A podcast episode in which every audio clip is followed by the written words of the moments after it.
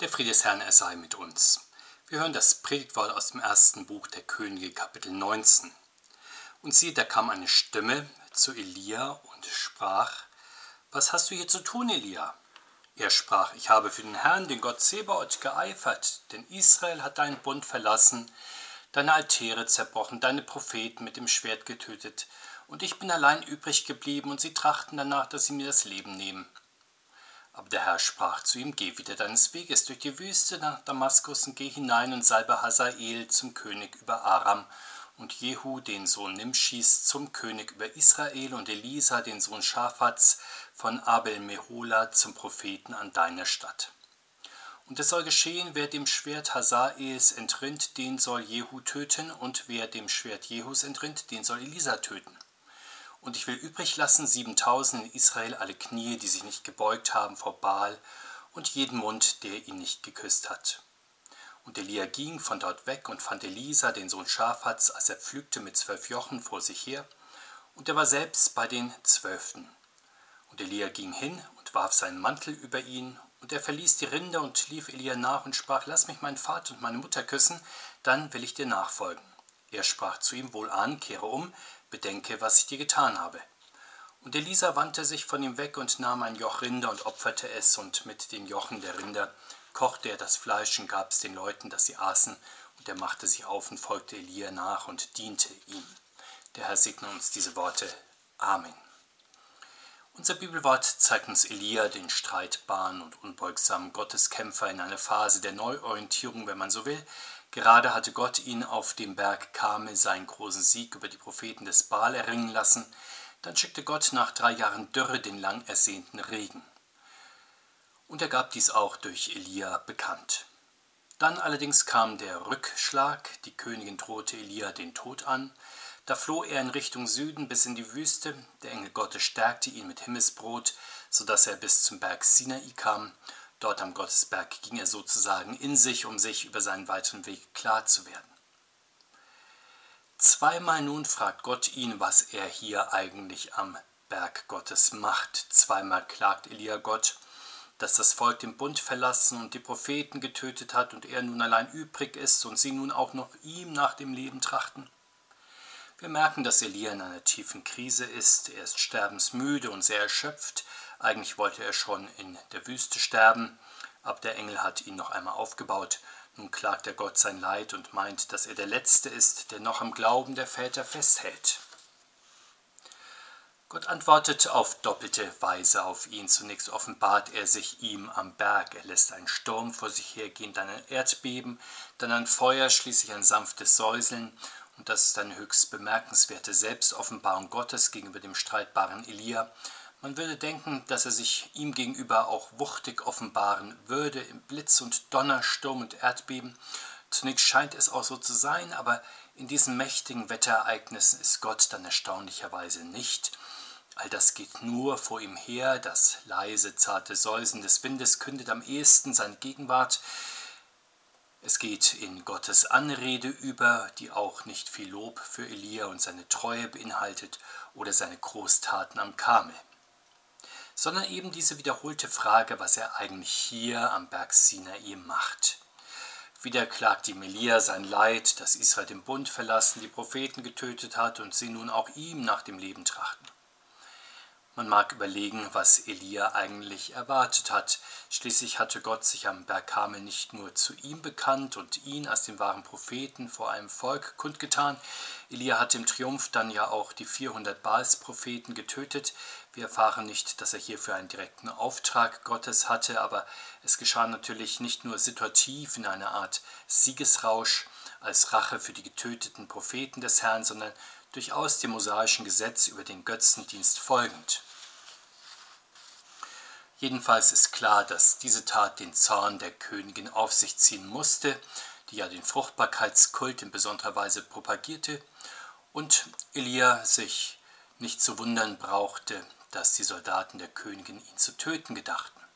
Das war durchaus vorhersehbar und dennoch, als es dann soweit ist, ist Elia tief erschüttert, weil das erste Gebot weltlicher Willkür ausgeliefert ist und alle, die es vertreten und durchsetzen wollen, um ihr Leben fürchten müssen. Elia benötigt nun von Gott Vergewisserung über seinen Weg und weitere Stärkung.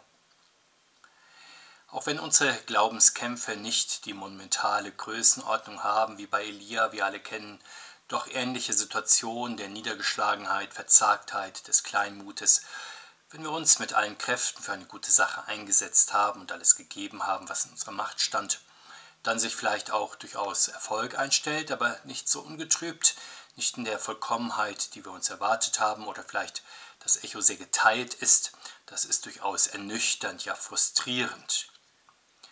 Aber auch die besondere Krise des Glaubens kennen wir, die Erschütterung darüber, dass Gottes Wort und Gebot so vielen Menschen auch in unserer Zeit nichts mehr gilt, ja dass auch die, die unbeirrt daran festhalten möchten, dafür scharf kritisiert bis verfolgt werden. Da kann sich dann durchaus das Gefühl der Ohnmacht, der Einsamkeit, der Verfolgung breit machen, das auch Elia bestimmt. Geistlich wird diese Situation auch Anfechtung genannt oder auch innere Versuchung. Wir wissen, wie Menschen in dieser Situation dann üblicherweise reagieren. Schon Hiobs Freunde zeigen uns die gängigen Muster, mit denen dann oftmals versucht wird, einen Menschen, der angefochten und haltlos ist, sozusagen dann wieder einzufangen, ja zur Vernunft zu bringen. Manchmal haben wir uns diese Techniken auch zu eigen gemacht. Wir wenden sie vielleicht auf uns selbst oder gar auf andere an, auch wenn sie sehr ungenügend sind. Der Klage eines angefochtenen Menschen wird öfter entgegengehalten, ja bedenke doch deinen eigenen Anteil an der Situation. Darfst du dich wundern, dass es so gekommen ist? Wie man in den Wald ruft, so schallt es zurück. Verstehst du nicht, warum andere so reagiert haben, wie sie es taten? Waren deine Erwartungen nicht zu hoch gesteckt? Und anderes an psychologisierenden Fragen mehr? Doch alle diese Selbstreflexion springt ja zu kurz, denn sie sucht die Lösung eines Glaubensproblems beim angefochtenen Menschen selbst oder in seiner Situation, statt zu verstehen, dass solch ein Mensch nach Gott, nach seiner Nähe und nach seinem Trost, ja nach seiner Wegweisung fragt. Elia vertraut sich gar nicht erst Menschen an mit seinen tiefreichenden Fragen, sondern er sucht direkt das Gespräch mit Gott und er tut gut daran, von Gott bekommt er dann auch hilfreiche Antworten. Gott gibt Elia den Trost und die Orientierung, die er jetzt so dringend braucht. Sehen wir, wie Gott dem angefochtenen Elia Gewissheit verschafft. Das geschieht sehr nüchtern. Er sendet ihn neu aus und stattet ihn mit einem weitreichenden Auftrag aus. Elia soll den Weg zurückgehen, den er gekommen ist, und dann eine dreifache Salbung von großer Tragweite vollziehen. Dadurch soll der Natur- und Fruchtbarkeitsreligion der entscheidende Schlag versetzt werden. Elia soll Hazael zum König der Aramäer salben, Jehu zum König über Israel und Elisa zu seinem eigenen Nachfolger als Prophet. Dieser dreifache Auftrag weist weit über Elias Lebenszeit hinaus. Er selbst wird nur noch zum letzten Teil kommen, nämlich dazu, seinen Nachfolger zu bestimmen aber mit Bedacht zeigt Gott ihm in seinem Auftrag schon das ganze Bild, auch wenn Elia selbst nur noch ein Puzzleteil sehen wird.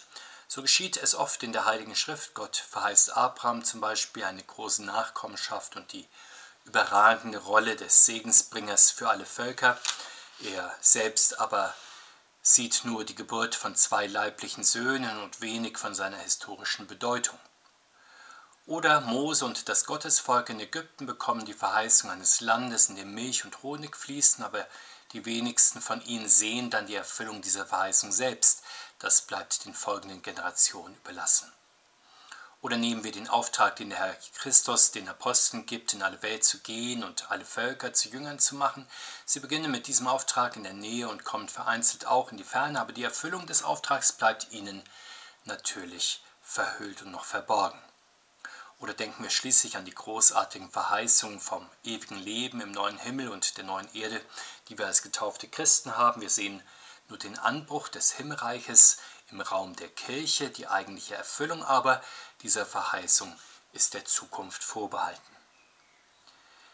Die Verheißungen nun, die Gott Elia gibt, werden schon in der nächsten Generation allerdings erfüllt. Elisa wird in Damaskus Hazael das Königtum zusprechen und durch seine Jünger die Salbung von Jehu zum König von Israel veranlassen. Was aber ist der Sinn dieser doppelten Königsdesignation? Dadurch wird der Götzendienst und der Glaubensabfall Israels unter der Führung von König Ahab und seiner Nachfolger gestraft. Die Aramäer werden durch die militärischen Angriffe, die sie auf das Königreich Israel führen, dieses von außen schwächen und Jehu wird in einer Revolution das Königreich von innen destabilisieren, das Königshaus des Ahabs richten und die, den Baalsdienst abschaffen. Elisa schließlich hilft durch sein Gebet dann gegen die Moabiter und Aramäer zu siegen. Durch dieses dreifache Gerichtshandeln also in der Geschichte erweist Gott sich als der lebendige Gott. Er sucht den Götzendienst heim, nicht allein um zu strafen, sondern vor allem um durch dieses fremde Werk Menschen zur Umkehr zu führen. Der reine Glaube und der aufrichtige Gottesdienst sind das Ziel des Gerichtshandelns Gottes. Das macht Gott Elia deutlich, indem er verspricht, einen heiligen Rest aus 7000 Menschen übrig zu lassen. Diese Menschen werden sich vor Baal nicht beugen, bei der Naturreligion nicht mitmachen und am alten Glauben festhalten. Für Elia, der sich alleine wähnt im Kampf gegen Baal und für den Glauben an den lebendigen Gott, ist das nicht allein eine frohe Botschaft. Gott macht ihm auch deutlich, dass er selbst gegen den falschen Gottesdienst kämpft, sich sein Volk sammelt und es auch bewahrt. Nicht umsonst wird er ja auch Herr der Heerscharen genannt. Allerdings die heilige und reine Gottesgemeinde ist schon damals sehr klein. 7000 Menschen sind circa 3% des gesamten Gottesvolkes dieser Zeit. Auch heute ist das Plus-Minus der Anteil der getauften Christen, der regelmäßig den christlichen Gottesdienst besucht. Die anderen sind auch heute mit mehr oder weniger naturreligiösen Beschäftigungen beschäftigt. Und wenn Pfarrer heute sich gelegentlich allein auf weiter Flur fühlen und meinen, sie würden in der Verkündigung und in der Feier des Gottesdienstes alleine und manchmal auch erfolglos den Karren ziehen, so mögen sie sich vor Augen halten, dass Gott selbst sich durch sein Handeln in dieser Welt und Zeit sein Volk erwählt, beruft, erhält und das gilt eben auch heute. Sehen wir nun, wie Elia in Kraft der Verheißung Gottes sich daran macht, den Auftrag Gottes umzusetzen. Er macht sich zunächst daran, den von Gott bestimmten Nachfolger zu berufen. Er findet Elisa bei der Ackerarbeit. Offenbar ist Elisas Familie begütert, denn man pflügt dort mit zwölf Ochsengespannen gleichzeitig. Es ist auffällig, dass Gott die Arbeiter seines Weinbergs in der Regel nicht in feierlichen Gottesdiensten und an beschaulichen Sonntagen beruft, sondern er bewirbt sie mitten in ihrer Alltagsarbeit. Er sucht sich offenbar die fleißigen Arbeiter, nicht die Müßiggänger, nicht in der Hauptsache, um sie abzuwerben und für höhere Weihen zu qualifizieren, sondern um sie freizustellen für die Reich Gottes Arbeit, für die große Ernte im Reich Gottes. Durch die Zeit hindurch geschieht der äußere Teil der Berufung in ganz unterschiedlicher Weise. In dieser Zeit war schon eine spezielle Einkleidung üblich. Wir kennen das heute von vielen Berufen, in denen eine besondere Arbeitskleidung den Beruf auch äußerlich kenntlich macht, etwa der weiße Kittel, den Arzt, die Uniform, den Polizisten oder Soldaten, der Habit, den Mönch und so weiter. Und so wirft also Elia seinen Prophetenmantel über Elisa. Elisa verlässt dann die Rinder und folgt Elia nach. Allerdings erbittet er sich noch die Erlaubnis, sich zuerst von seinen Eltern verabschieden zu dürfen. Bei Elisa ist das offenbar nicht ein nostalgischer Blick zurück, der deutlich macht, dass er gar nicht geeignet ist für das Reich Gottes. Er hat offenbar das vierte Gebot und seine eigenen Sohnespflichten gegenüber den Eltern und seinem Haus im Blick, und daher bekommt er von Elia auch die Erlaubnis, aber auch die Ermahnung, seine Berufung nicht zu vergessen. Sehr eindrücklich ist die Art und Weise, mit der Elia sich von seinem Haus verabschiedet. Er opfert die Tiere seines Ochsengespannes und damit sein ganzes Arbeitskapital. Das Holz der Joche verwendet er, um das Fleisch der Rinder zu kochen. Dann hält er mit seinem Haus das Opfermahl. Das ist nun nicht die Abschiedsparty des Elisa, sondern das Gebets- und Lobopfer, das er darbringt. Ja, es steht für das Ganzopfer seiner Existenz. Er macht damit deutlich, dass er Gott mehr gehorchen muss als dem Menschen und dass das Reich Gottes ihn mehr in die Pflicht nimmt, als seine Eltern es können. So tauscht er die Arbeit auf dem Acker gegen die im Weinberg Gottes. Und dann folgt Elisa dem Elia nach und dient ihm. Schon die Propheten hatten ihre Jünger, die ihnen nachfolgten, wie der Herr Christus dann die nachfolgenden Apostel durch Wort und Wunder lehrte. So erteilten schon die Propheten ihren Schülern sozusagen theoretischen und praktischen Unterricht. In den Prophetenschulen wurden auch die Überlieferungen der Propheten gesammelt. Wenn nun von Elisa gesagt wird, dass er Elia diente, so ist damit ein wichtiger Dienst in der Prophetenschule gemeint. Hierbei bereitete sich Elisa auf die Nachfolge des Elia vor. Hier leuchtet etwas von der Besonderheit des Dienstes auf, die auf die christliche Kirche maßgeblich ist. Hierbei geht es nicht so sehr darum, dass Elisa sich sozusagen in der Hierarchie hochdient und von den Herrenjahren erst einmal saure Lehr- und Dienstjahre durchlebt, die Heilige Schrift zeigt uns vielmehr immer wieder hervorragende Dienstgemeinschaften, in der einer dem anderen dient mit den Gaben, die er empfangen hat, ja wo der Größte der Diener aller zu sein versucht. So ist es bei Mose und Josua, Eli und Samuel, Elia und Elisa, Paulus und Titus und anderen mehr. Das ist also die christliche Dienstgemeinschaft, die eine Gabe des Heiligen Geistes ist, der bereit macht zu jedem guten Werk und die wir auch im Glaubensbekenntnis bekennen mit der Wendung Gemeinschaft der Heiligen. Wir beten, Herr unser Gott, wir danken dir, dass du selbst deine Gottheit in dieser Welt des Unglaubens behauptest und dir deine Kirche erhältst. Danke, dass du durch dein Wort und Sakrament Menschen in deinen Dienst berufst und uns durch die Gaben deines Heiligen Geistes in der Gemeinschaft zum Dienen bereit machst. Bringe auch durch unseren Dienst deine großen und kleinen Verheißungen ans Ziel in unserem Leben, in unserer Gemeinde, in deiner ganzen Kirche und Welt, so bitten wir. Durch Jesus Christus, unseren Herrn. Amen.